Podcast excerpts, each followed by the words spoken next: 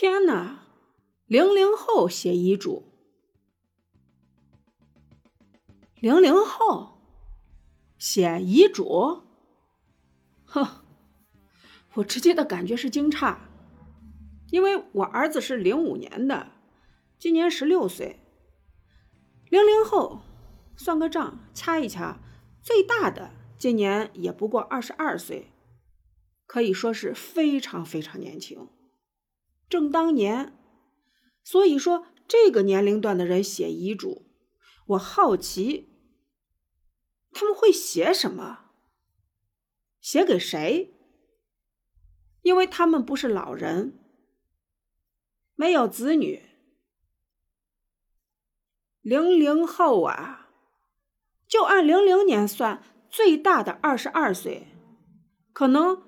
在农村有极个别、极个别的已经结婚，会有老婆，其余的大家都还是小孩子，光杆司令一个，是他们有风险意识呢，法律意识更强呢，还是只是觉得好玩？我很好奇，这个年龄的孩子遗嘱写什么？能移下什么？万一呀，哈，我说万一有个天灾人祸的话，可能对于他们来说，最最宝贵的，就是他的游戏账号。唯一舍弃不下的，可能就是游戏账号。他们的最爱。飘忽在虚拟世界里，也可能是唯一让他们放心不下的东西。但是，他们没有孩子能够继承，没有老婆能够继承，留给父母，父母看不上，或者觉得那什么都不是。留给哥们儿，留给网友，依然是。不可想象，他们才只是大学生、中学生，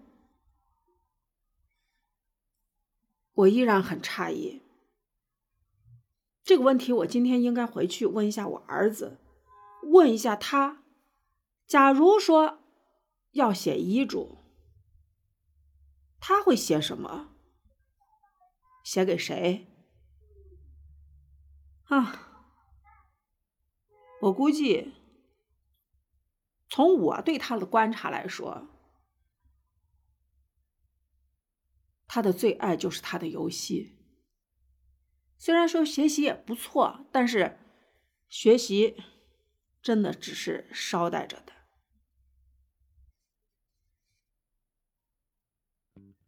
这个节目，我觉得明天我可以继续做一期。从我回去问的结果来确定明天怎么做。道则天成向大家问好，感谢您的收听。